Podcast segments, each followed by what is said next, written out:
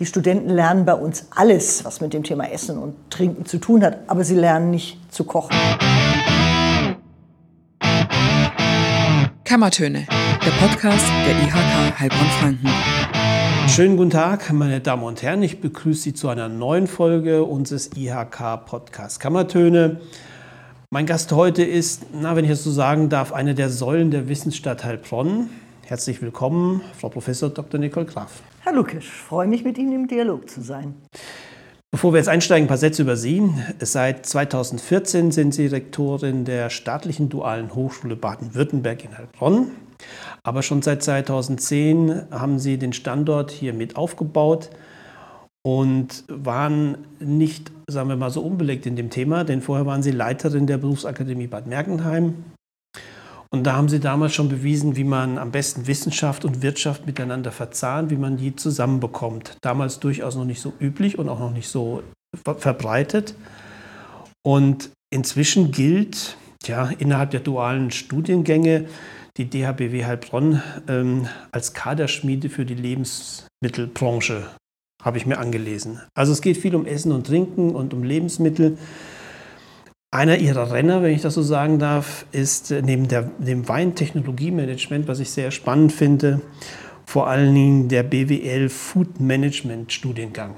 Ich bin beim Food Management schon überfordert, wenn ich mir einen Einkaufszettel schreiben muss. Ähm, was, was muss man sich denn vorstellen unter Food Management? Also es geht natürlich um Essen und Trinken, es geht um Kulinarik und im Grunde genommen ist es eine der ganz großen Branchen, nicht nur in Deutschland, sondern auch international, Worum es aber hauptsächlich geht, ist das, was Sie gerade auch schon erwähnt haben, nämlich BWL Food Management ist zunächst mal ein betriebswirtschaftlicher Studiengang. Dort lernen Studenten alles, was es braucht, um einen Betrieb zu führen, also von der Rechnungslegung über die Steuerlehre, über den Einkauf, über betriebliche Leistungserstellung, Mitarbeiterführung und dergleichen. In dem Fall aber bezogen auf eine sehr emotionale Branche, nämlich die Lebensmittelbranche. Und das Ganze Wieso emotional? Emotional. Ähm, wir merken immer wieder, und das ist der Unterschied zu äh, vielen anderen Studiengängen, dass das Thema Essen und Trinken, gerade auch die junge Generation, begeistert. Das Thema Ernährung hat in den letzten zehn Jahren ganz enorm an Bedeutung gewonnen. Das ist ein Lifestyle-Thema und das ist natürlich auch etwas, was diesen Studiengang mit beflügelt, dass junge Menschen Interesse an dem haben, wie man sich gesund ernährt, Interesse daran haben, wie Lebensmittel nachhaltig produziert werden, also auch die Umwelt möglichst wenig belastet wird, das Thema Tierwohl eine Rolle spielt und äh, zum anderen das Ganze auch in äh, Verbindung mit dem Genuss gebracht wird. Und das ist eigentlich auch etwas, also wir haben den Studiengang, Sie haben gerade meine Historie in Bad Mergentheim erwähnt. Wir haben tatsächlich den Studiengang schon 2007 in Bad Mergentheim gegründet, damals unter Schirmherrschaft von äh, Slow Food und vom Eckhard Witzigmann, also dem Jahrhundertkoch. Und äh, im Grunde genommen ist es fast so ein bisschen äh, lustig, wenn man sagen muss, die Studenten lernen bei uns alles, was mit dem Thema Essen und Trinken zu tun hat, aber sie lernen nicht zu kochen, auch wenn viele Sterneköche immer wieder mit uns im Dialog sind, sondern sie lernen hauptsächlich BWL, aber die dualen Partner, das ist ja so ähnlich wie auch bei den Ausbildungen äh, bei der IHK, die dualen Studenten haben alle ein Unternehmen als dualen Partner. Die Studenten sind bei uns. Was sind das für Unternehmen? Genau, würde ich, würde ich kurz skizzieren, was das Besondere ist im Studiengang Food Management.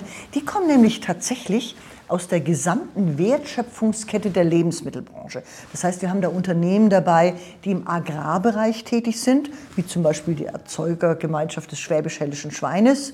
Dann ist die Lebensmittelverarbeitung der nächste Schritt. Das kann zum einen die Großindustrie sein, wie eine Unilever oder eine Nestlé. Das ist aber auch in immer verstärktem Maße das Lebensmittelhandwerk. Der Bäcker oder Metzger ist nicht mehr der Einzelbetrieb um die Ecke, sondern es sind große Filialisten mit mehreren hundert Mitarbeitern die natürlich betriebswirtschaftliche Kompetenzen brauchen. Und dann weiter nach vorne hin sind es, also vielleicht, um ein Beispiel zu haben, auch für unsere Region, da sind Unternehmen dann dabei, auch wie ein Metzger Notwang oder die Bäckerei Härtner ist von Anfang an mit dabei gewesen und qualifiziert immer wieder Nachwuchskräfte für das eigene Unternehmen über den Studiengang. Spannend, Sie haben so ein bisschen Lifestyle äh, mhm. Äh, geschaffen, als es das Thema noch gar nicht gab, also im, im, im Essensbereich zum Beispiel, also so Ernährung als gesunde Ernährung. Ähm, Als Sie da in Baden-Mergentheim angefangen haben, war vegan, glaube ich, noch kein, äh, kein Begriff oder keine, keine, keine Institution bei, bei jungen Menschen. Nein, überhaupt nicht. Wir hatten damals tatsächlich auch spannende äh, Diskussionen mit unserem Wissenschaftsministerium, die tatsächlich gefragt haben, ob denn Kochen eine wissenschaftliche Disziplin werden müsse. Das war es natürlich nicht, ja, weil wie gesagt, wir haben äh, natürlich kochen wir auch. Also wenn wir äh, später vielleicht noch einen kleinen Rundgang über den Campus machen, wir haben wunderbare Labore, die natürlich den Kulinarikbereich mit beinhalten. Also wir haben eine tolle Küche, in der die Studenten tatsächlich dann auch Kochfertigkeiten mal praktizieren. Und was super spannend ist, wir haben tatsächlich bei unseren Absolventen auch immer wieder Köche dabei, die sich in die Sternegastronomie kochen. Allerdings die haben meistens das Kochen vorher gelernt, waren dann irgendwo international und nicht in der guten Gastronomie unterwegs, haben dann bei uns die BWL gelernt, damit sie ein Unternehmen führen. Aber Sie hatten es am Anfang nicht ganz einfach, ne? Wir hatten es am Anfang gar nicht einfach und, und haben da wirklich auch mit vielen Kritikern zu tun gehabt. Aber im Nachhinein muss man sagen, wir waren einfach sehr, sehr frühzeitig da am Puls der Zeit dran. Wenn man heute sieht, wir hatten damals ein Alleinstellungsmerkmal, wir waren wirklich so die Pioniere in diesem Bereich. Heute gibt es insbesondere auch viele private Hochschulen, die diesen Studiengang nachmachen und die tatsächlich auch äh, zugeben, dass sie sich das bei uns abgeschaut haben und das als äh, tolle Entwicklung sehen und äh, einfach auch erkennen, dass es eines der großen Lifestyle-Themen ist. Ja, und nicht nur da, sondern hier auf dem Campus waren Sie auch so was wie Vorreiter. Das heißt also, Sie haben hier angefangen, wenn man das so sagen darf, und um Sie herum hat sich das Thema Wissensstadt Heilbronn aufgebaut. Also es ist mehr direkte Nachbarinstitutum bei Ihnen und äh, es baut sich immer weiter auf. Wissensstadt Heilbronn ist einer der ganz großen Begriffe, mit denen auch Heilbronn wirbt. Wie definieren Sie denn diesen Begriff oder können Sie den mal für uns einordnen als sozusagen der Pionier hier auf dem Campus? Ja, also ähm, ich glaube, was, was über die letzten Jahre hier geschehen ist, ist eine ganz außergewöhnliche Entwicklung. Eine Entwicklung, die auch äh, bundesweit ihresgleichen sucht. Ich glaube, etwas Ähnliches gibt es momentan in Deutschland an keinem anderen Ort, in keiner anderen Stadt. Deswegen ist es auch legitim, dass wir uns Wissensstadt nennen. Und es ist sicherlich auch legitim, dass wir inzwischen das äh, Label Universitätsstadt auf unseren Ortsschildern tragen. Wir haben tatsächlich hier angefangen in einem ganz kleinen Umfang. Die Hochschule Heilbronn, also Hochschule für angewandte Wissenschaft, gibt es ja in Sondheim schon seit mittlerweile fast 60 Jahren.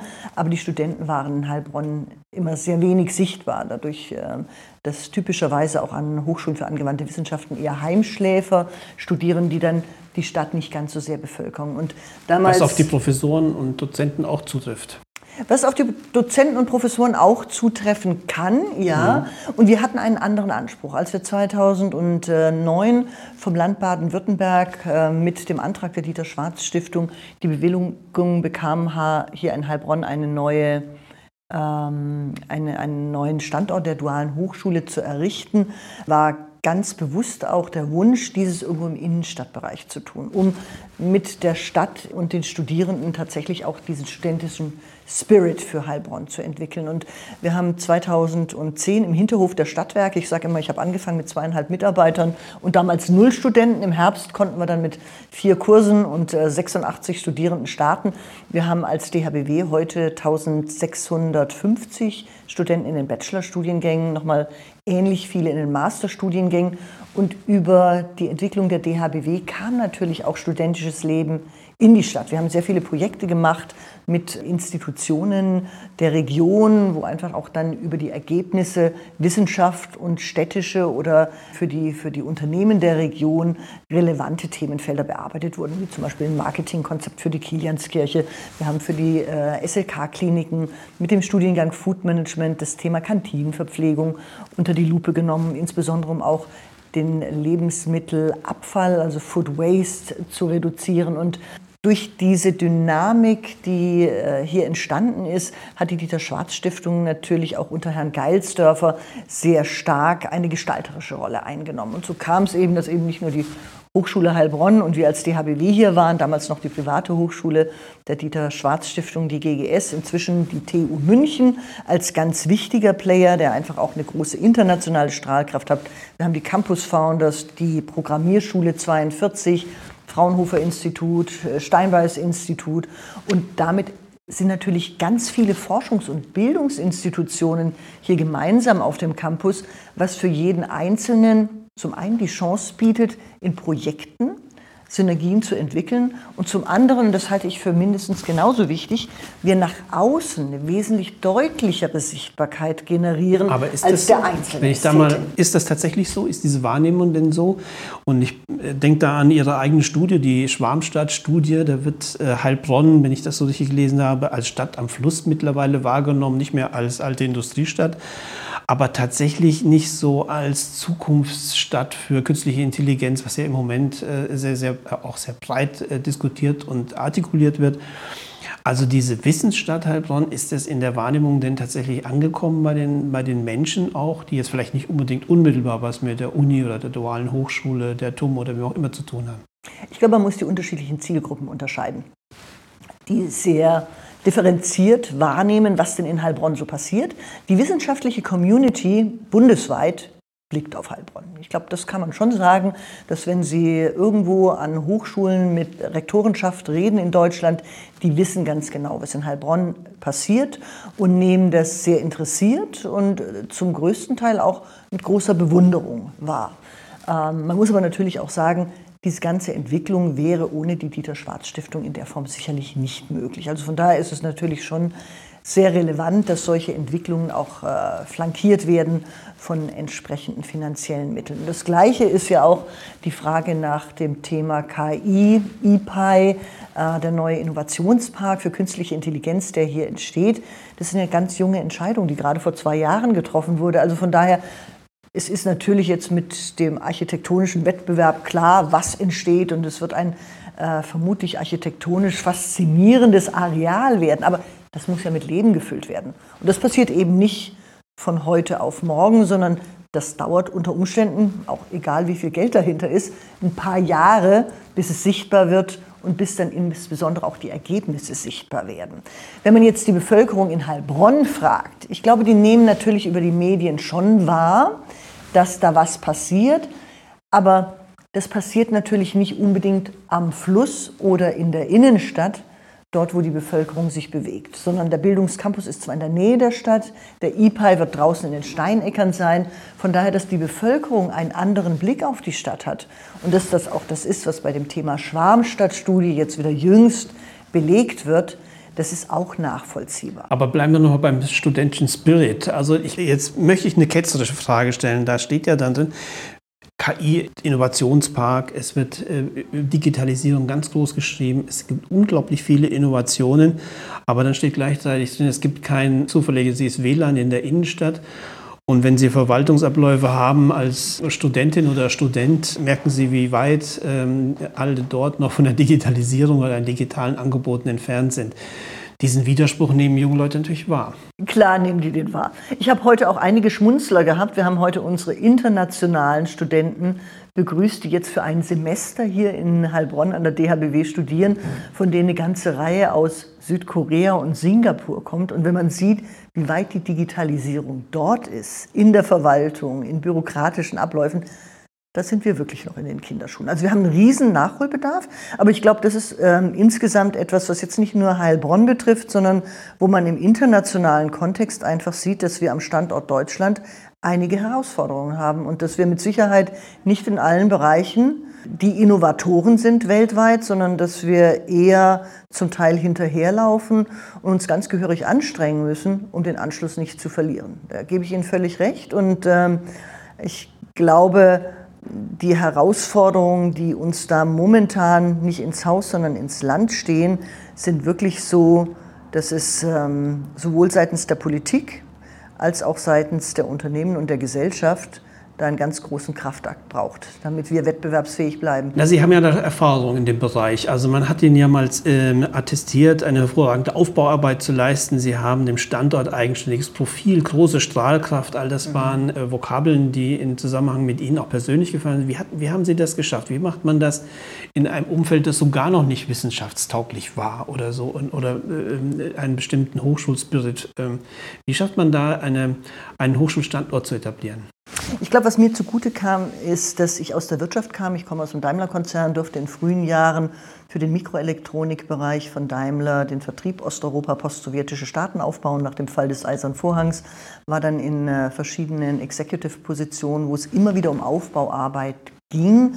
Und Aufbauarbeit zu leisten bedeutet zunächst einmal, sich tatsächlich auch eines Management-Instrumentariums zu bedienen. Ja? Das heißt, äh, tatsächlich auch Visionen zu entwickeln, diese Visionen in Ziele zu übersetzen und dafür Strategien zu entwickeln. Und ich meine, im Rahmen einer Hochschule ist es noch relativ einfach zu sagen, man entwickelt Ziele, denn äh, die werden natürlich durch die Politik in gewisser Weise vorgegeben. Man bekommt Leitplanken, innerhalb derer man agieren kann. Und innerhalb dieser gilt es aber natürlich dann schon zu sehen, wo hat man Chancen. Also für uns, für Heilbronn war relativ klar, wir sollen betriebswirtschaftliche Studiengänge aufbauen, die idealerweise sich nicht im Konflikt befinden zu dem, was die Hochschule Heilbronn macht, zu dem, was die DHBW in Moosbach macht oder in Bad Mergentheim, sie sollen in der Region verankert sein. Ja, und dann muss man natürlich erstmal analysieren, was hat denn die Region und wo hat sie Stärken und insbesondere, wo sind denn die Unternehmensbedarfe heute und wo sind sie morgen. Und äh, dafür ist,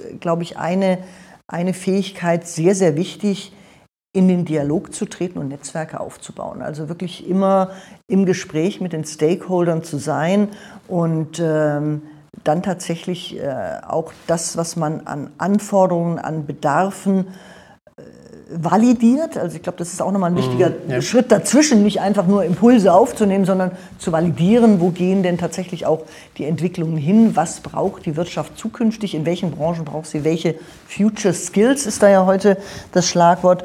Und ähm, mit diesen Netzwerken dann tatsächlich auch Erfolgsgeschichten zu generieren, die man dann kommuniziert. Das ist ja das auch, was Sie machen, Herr Lukisch, zu sagen, man muss natürlich das, was man tut, auch nach außen tragen, damit es wieder einen Multiplikationseffekt und, ne? und einen und Verstärkungseffekt hat. Ja? Weil wenn es ja, nach außen getragen wird, also ich kann nur sagen, im, Sie haben vorhin nach dem Studiengang Food Management gefragt. Wir haben im Studiengang Food Management, ich sage mal, von Frostein Bremerhaven bis Feinkost Käfer in München alle relevanten Unternehmen als Ausbildungspartner in Heilbronn. Das haben wir nicht, weil wir da über die Lande gezogen sind, sondern weil es uns tatsächlich gut gelungen ist, mit einer Kommunikationsstrategie eine Strahlkraft in die Branche hineinzuentwickeln und zu entfalten. Sie haben ja zwei Faktoren bei einer dualen Hochschule. Das eine ist, Sie brauchen eine starke Wirtschaft haben. Sie müssen auch starke Unternehmen haben, nicht unbedingt in der unmittelbaren Nähe. Aber sie brauchen natürlich ähm, ein starkes Unternehmertum, damit sowas überhaupt möglich ist. Das zweite ist, äh, das zweite Thema, dass sie natürlich dem, auf dem Bildungsmarkt aktiv sind. Und da würde ich mal ein Zitat von Ihnen ganz gerne, äh, wir fischen alle im gleichen Becken der Schulabgänger, haben Sie mal äh, gesagt. Das ging im Zusammenhang mit dem Standort Moosbach. Ich möchte aber gar nicht darauf, ich möchte einfach auf dieses duale Bildungssystem mal hinweisen. Wir als IHK propagieren natürlich oder machen sie mal sehr stark für die duale Ausbildung, auch ein Erfolgsmodell äh, dieses Landes, aber auch das, aber auch die schwimmen in dem gleichen Becken. Deshalb so ist die Frage, die man besonders äh, akademischen Bildungsstätten äh, stellt, muss jedes kluge Kind studieren? Auf jeden Fall nicht. Ja, also zunächst mal ist es ja so, dass ähm, der typische Eingang ins Studium nach wie vor das Abitur ist. Es gibt ja glücklicherweise, und da bin ich sehr froh drüber, inzwischen eine höhere Durchlässigkeit äh, in den äh, Schulabschlüssen und dann auch weiteren Qualifizierungswegen über den Lebenszyklus eines Individuums. Also wir reden ja heute immer mehr vom lebenslangen Lernen, wenn man sich anschaut, wie die Halbwertszeit des Wissens ist. Ja, ich, ich eines, eines, was ich immer sehr gerne sage, wenn ich unsere Erstsemester begrüße, das ist ja am 1. Oktober wieder soweit ist, Sie lernen in den drei Jahren, in denen Sie das Studium zum Bachelor bei uns absolvieren, unglaublich viel. In Relation zum verfügbaren Weltwissen werden Sie trotzdem dümmer. Denn das Wissen der Welt verdoppelt sich ja momentan alle drei Jahre. Also von daher ist es in einer Geschwindigkeit erforderlich, weiterzubilden und weiter zu qualifizieren, die wir uns kaum vorstellen können. Und deswegen ist es mir auch ein ganz großes Anliegen zu sagen, nicht jeder Schüler muss nach einem Studium streben, um Himmels Willen. Wir brauchen mit Sicherheit das, was eigentlich in Deutschland die solide Basis beruflicher Qualifikation bildet, nämlich die Ausbildung an den Kammern, egal ob im Handelskammerbereich oder im Handwerkskammerbereich.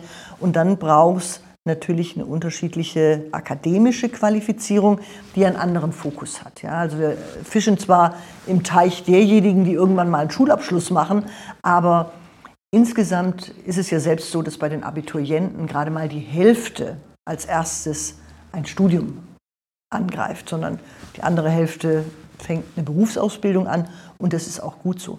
Was, was natürlich schon spannend ist, ich meine, also nicht Sie, immer, viele machen erstmal nichts.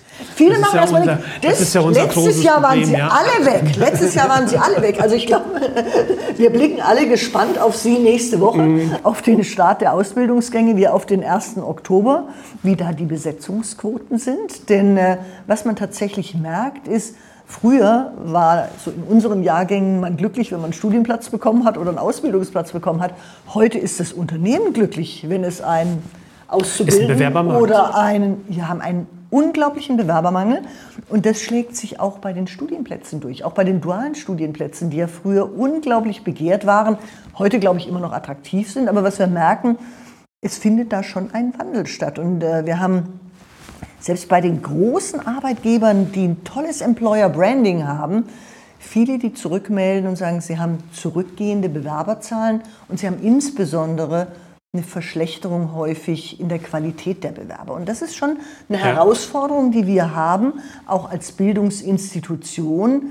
Und wir, also sowohl die Kammer als auch wir als duale Hochschule gemeinsam mit den Unternehmen um die zu unterstützen, dass tatsächlich die richtigen Bewerber in den richtigen Studiengängen landen. Dass zumindest, wenn der Platz mal besetzt ist, dann auch mit hohem Erfolg ein Abschluss erzielt wird. Was wir merken ist, es gibt bestimmte Studiengänge, das werden Sie wahrscheinlich auch bei den Ausbildungsgängen merken, die momentan sehr stark nachgefragt werden. Informatikstudiengänge haben eine riesige Nachfrage bei den Bewerbern. Die klassischen Studiengänge insgesamt an der DHBW werden weniger nachgefragt. Ja, also wir sind als DHBW Heilbronn zum Beispiel der größte Standort im Bereich Handel. Natürlich zum einen mit der Schwarzgruppe, aber ich sage mal, wir haben alle anderen Handelsorganisationen ebenfalls hier in Heilbronn. Und wir merken, dass der Handel eigentlich eine tolle Branche, in der auch wirklich gut bezahlt wird, in der man viel gestalten kann. Aber wir merken, dass irgendwie die jungen Menschen den Handel nicht mehr so sexy finden, wie das noch vor ein paar Jahren der Fall war. Wie werben Sie denn um einen, einen Studenten, eine Studentin? Also die, der größte Teil der Werbung liegt tatsächlich beim Unternehmen. Wir flankieren die Unternehmen massiv. Wir versuchen natürlich die DHBW, die DHBW Heilbronn, die Studiengänge, auch einzelne Unternehmen herauszuheben. Inzwischen natürlich auch verstärkt auf Social Media. Wir sind auf allen Bildungsmessen präsent. Aber wir haben natürlich Befragungen bei unseren Erstsemestern. Wie seid ihr denn zur DHBW und zu eurem Studienplatz gekommen? Der wichtigste Impuls geht immer vom Unternehmen aus. Und deswegen ist es für uns auch wichtig, vermehrt die Unternehmen in ihren Rekrutierungs- und Einstellungsprozessen zu unterstützen, weil das einfach deutlich mehr Sichtbarkeit und einen ganz anderen Multiplikationseffekt entwickelt. Und die ziehen ja mittlerweile alle Register, um duale Studierende und eben auch äh, Auszubildende zu kommen. Eine Frage noch, vielleicht zum Abschluss. Große Herausforderungen. Die Branchen, die Sie bedienen, die Unternehmen, mit denen Sie zu tun haben, was ist das große Thema der nächsten Jahre oder die große Herausforderung, vor der Sie stehen? Ich glaube, wir haben mehrere Themen, die die Unternehmen immer wieder äh, adressieren. Wir haben natürlich hier in der Region Heilbronn äh, zum einen nach wie vor eine starke einen starken Fokus auf die Automobilbranche, Automobilzulieferer, Maschinenanlagenbau, die sich in einem unglaublichen Transformationsprozess befinden, bei dem das Thema Weiterbildung eine große Bedeutung einnehmen wird über die nächsten Jahre.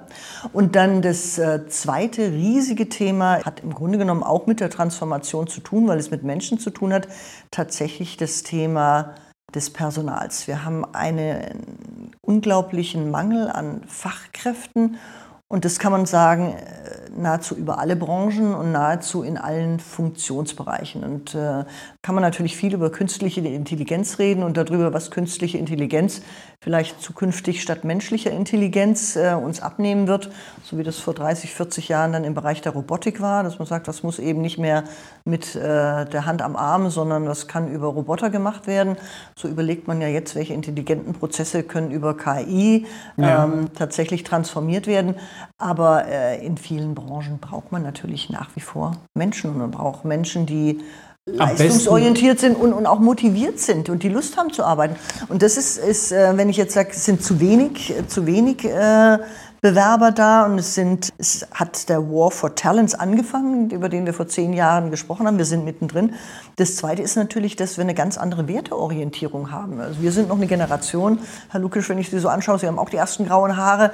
Das äh, Gleiche gilt für mich. Ja. Wir haben damals äh, das Berufsleben über alles gestellt. Dann kam irgendwann ein Wandel und gesagt hat, naja, es muss eine Work-Life-Balance geben. Und heute befinden wir uns in vielen Bereichen in einer Life-Life-Balance. Also die wenigen Bewerber, die man hat, diktieren nahezu die Arbeitsbedingungen. Und viele sagen natürlich, wir wollen uns nicht mehr aufopfern, sondern es ist natürlich auch eine Erbengeneration da, die es sich leisten kann zu sagen, das, was wir machen wollen, das muss einen Sinn haben. Wir wollen Spaß dran haben. Und eigentlich wollen wir lieber vier Tage die Woche als fünf Tage die Woche und dann möglichst flexibel und viel im mobilen äh, Arbeiten und Homeoffice. Und das geht natürlich nicht in allen Branchen. Ja? Also die Branchen, in denen das geht, versuchen, glaube ich, so viel möglich zu machen, wie es irgendwie realisierbar ist.